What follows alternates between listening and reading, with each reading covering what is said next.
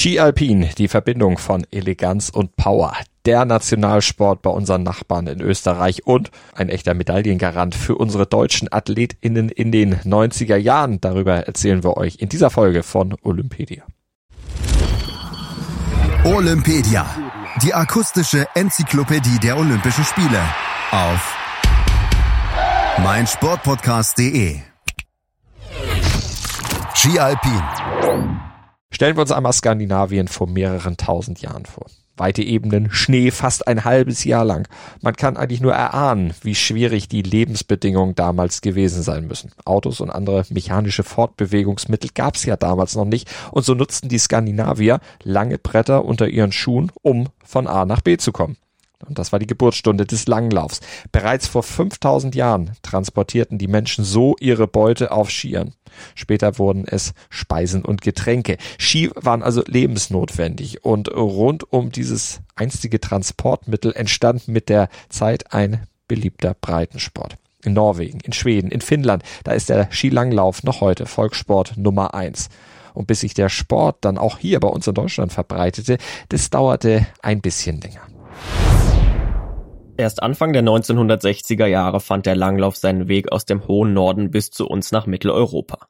Während der Sport zuvor nur von wenigen betrieben wurde, wurde der Langlauf ab circa 1965 auch in Deutschland, Österreich und der Schweiz immer beliebter. Ab 1970 wurde dann auch die Produktion von Langlaufskiern massentauglich womit es dann auch eine Alternative zum beliebten, aber auch deutlich materialintensiveren Ski Alpin gab. Wer sich bisher auf breiten, hölzernen Ungetümen abmühen musste, konnte nun auf den schmalen und leichten Kunststoffskiern laufen. Mal zum Vergleich, eine alpine Skiausrüstung, die wiegt bis zu 10 Kilogramm, eine Langlaufausrüstung dagegen nur etwa 3 Kilo. Um kompetitive Wettbewerbe auszutragen, musste der Sport nicht erst nach Mitteleuropa gelangen. In Norwegen, da sind 1843 schon erste Langlaufwettkämpfe als Dauerlauf durchgeführt worden.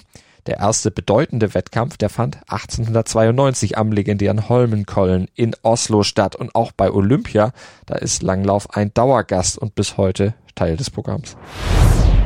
Der Skilanglauf ist seit den ersten Olympischen Winterspielen 1924 in Chamonix im Programm.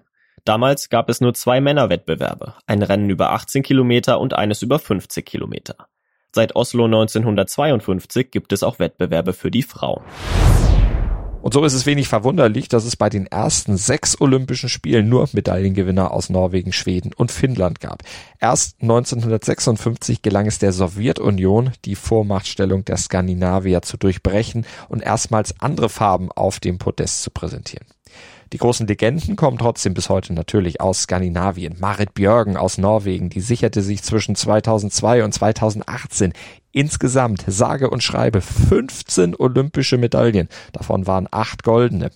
Björn Deli, ihr Landsmann, der kommt ebenfalls auf acht goldene. Insgesamt sind es bei ihm zwölf zwischen 1992 und 98. Und auch wenn es nicht viele sind, ein paar Medaillen können auch wir Deutschen vorweisen, vor allem Anfang dieses Jahrtausends, da gab es immer mal wieder Grund zu feiern. Evi Sachenbacher-Stehle und Claudia Nüstad, die gewannen nämlich 2010 Gold im Teamsprint. In der Frauenstaffel, da gab es 2002 Gold und 2006 und 2010 jeweils Silber. Und auch in der Männerstaffel gab es Silber, 2006 nämlich in Turin. Vier Jahre später gewannen dann Axel Teichmann und Tobias Angerer jeweils Silber über die 50 Kilometer beziehungsweise im Skiathlon. Insgesamt kommen wir also auf 19 deutsche Medaillen. Mal zum Vergleich, Norwegen kommt Stand jetzt auf 121. Im Gegensatz zu anderen Sportarten haben sich im Laufe der Zeit nicht nur die Längen der Strecken verändert, sondern auch die Technik. Heute unterscheiden wir zwischen dem klassischen und dem freien Stil. In den 80er Jahren wurde das Skaten bzw. der freie Stil erfunden. Beim freien Stil sind im Gegensatz zum klassischen Stil variierende Schritte wie das Skaten erlaubt. Beim Skaten bewegt sich der Langläufer in ähnlicher Weise wie ein Schlittschuhläufer. Im klassischen Stil laufen die Fahrer in einer vorgegebenen Spur. Die jeweilige Stilart, die der Sportler einhalten muss, wird vorher jeweils für bestimmte Rennen festgelegt. So ein bisschen haben sich die Distanzen der Rennen im Vergleich zu vor knapp 100 Jahren aber dann doch verändert. Vor allem sind einige Rennen dazugekommen. Bei den Olympischen Spielen in Peking zum Beispiel, da gibt es für die Männer und Frauen jeweils sechs Disziplinen. Ein normales Rennen im klassischen Stil, ein Teamsprint im klassischen Stil, ein Sprint im Freistil, ein Massenstart im Freistil, eine Viererstaffel und den Skiathlon. Die Regeln im Freistil und im klassischen Stil sind selbsterklärend. Hier muss sich jeder strikt an den vorgegebenen halten. In der Viererstaffel laufen je zwei Athletinnen im Freistil und zwei im klassischen Stil. Besonders ist der Skiathlon. Hier werden beide Stile kombiniert. Zuerst wird im klassischen Stil gelaufen, danach im Freistil. Die Männer laufen zweimal 15, die Frauen zweimal 7,5 Kilometer. Früher hieß diese Disziplin Jagdrennen und beide Stile wurden an unterschiedlichen Tagen gelaufen. Heute gibt es einen fliegenden Wechsel und beide Stilarten werden direkt nacheinander gelaufen. Auch in den anderen Rennen unterscheiden sich die Distanzen zwischen Männern und Frauen. Also das klassische Rennen, das geht bei den Männern über 15 Kilometer und bei den Frauen über 10. Die Männerstaffel geht über 4 mal 10 Kilometer, bei den Frauen nur über 4 mal 5 Kilometer und auch in der Königsdisziplin, dem Massenstart, da gibt's große Unterschiede. Die Männer laufen traditionell die 50 Kilometer, die Frauen 30. Im Ziel brechen die meisten dann völlig entkräftet zusammen. Verständlich bei dieser Distanz. Für Amateure können schon deutlich kürzere Strecken für ziemlichen Muskelkater und natürlich auch manchmal für Überanstrengung sorgen. Denn anders als bei vielen anderen Sportarten wird beim Langlauf quasi jeder Muskel des Körpers gefordert. Neben den Beinen haben auch die Arme und der Rumpf Schwerstarbeit zu verrichten. Die Arme sind Ausgangspunkt der Geschwindigkeit.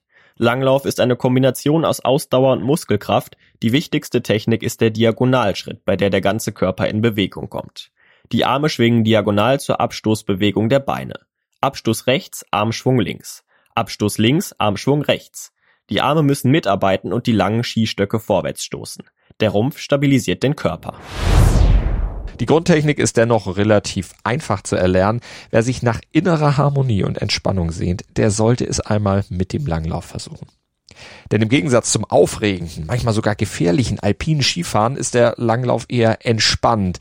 Nicht nur, weil sich im Vergleich zum alpinen Skisport die Verletzungsgefahr in Grenzen hält, sondern auch, weil sich Herz, Kreislauf und Durchblutung auf das angenehmste einpegeln und der Körper sehr viel Sauerstoff aufnehmen kann. LLL, Langläufer leben länger. So lautete in den 1960er Jahren der Titel einer Schweizer Werbekampagne, die auch der Deutsche Skiverband übernahm.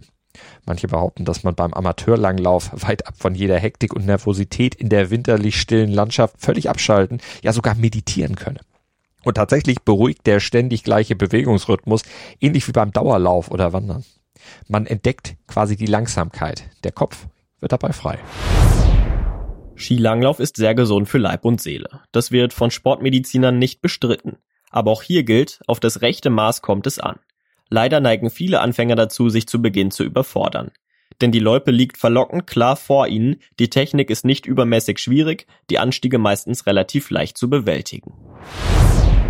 Wer allerdings des Guten zu viel tut und sich überfordert, der bezahlt dann auch dafür. Vielleicht nur mit einem kräftigen Muskelkater, aber wenn zum Beispiel, wie es leider immer mal wieder vorkommt, völlig untrainierte, vom Ehrgeiz gepackt an Volksskilanglaufwettbewerben teilnehmen, dann kann dies gerade bei älteren Menschen zu Kreislaufzusammenbrüchen und auch Herzattacken führen.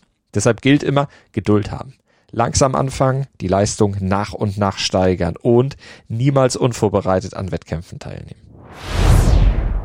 Und damit ihr euch vorbereitet auf und damit ihr vorbereitet in die Olympischen Spiele geht, haben wir hier noch die wichtigsten Fakten kurz und knackig zusammengetragen, die ihr zum Langlauf bei den Olympischen Spielen in Peking kennen solltet, damit ihr mitreden könnt.